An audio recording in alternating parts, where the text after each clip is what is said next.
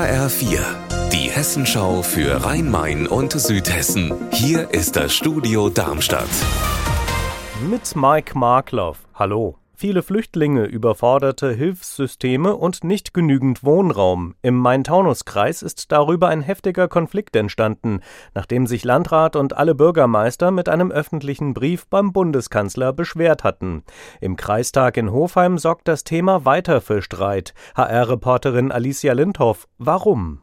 Also es gab ja schon kurz nachdem der Brief veröffentlicht wurde, Kritik auch aus der Politik, und zwar als erstes aus der Linkspartei, aber auch vom Kreisvorstand der Grünen hieß es, dass der Brief Rechten und Rassisten in die Hände spielen könnte und vor allem vom wichtigsten Punkt ablenken, nämlich der Forderung nach mehr Unterstützung vom Land und vom Bund. Und das war deswegen bemerkenswert, weil auch die grüne Dezernentin Madeleine Overdick den Brief ja unterzeichnet hatte und die sitzt selbst im Kreisvorstand. Worum wurde denn gestritten?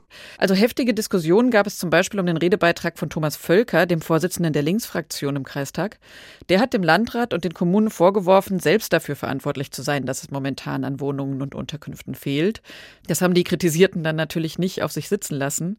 Und als die SPD beantragt hat, dass der Kreistag sich von dem Brief distanzieren soll, ist das auch deutlich abgelehnt worden. Aber eine andere Forderung der SPD hat eine Mehrheit bekommen, und zwar wollen die Abgeordneten jetzt konkrete Zahlen sehen. Wie viele Geflüchtete leben tatsächlich im Kreis und wie ist ihr Rechtsstatus, aber auch, wie viel Hilfe von Bund und Land kommt denn wirklich im Kreis an?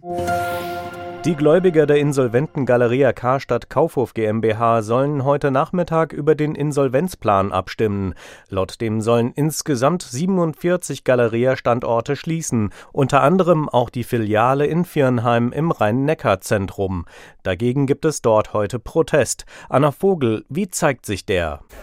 Karstadt muss bleiben. Das fordern rund 60 Mitarbeiterinnen und Mitarbeiter hier im Rhein-Neckar-Zentrum in Firnheim vor der Karstadt-Filiale von der Geschäftsleitung in Essen.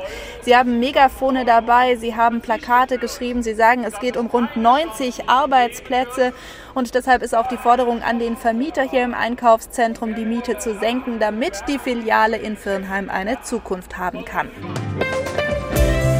Unser Wetter in Rhein-Main und Südhessen. Sonne, Wolken, Regen, von allem ist etwas dabei. In Heidenroth-Geroldstein im Rheingau-Taunus-Kreis ist es dabei aktuell 6 Grad kühl. Ihr Wetter und alles, was bei Ihnen passiert, zuverlässig in der Hessenschau für Ihre Region und auf hessenschau.de.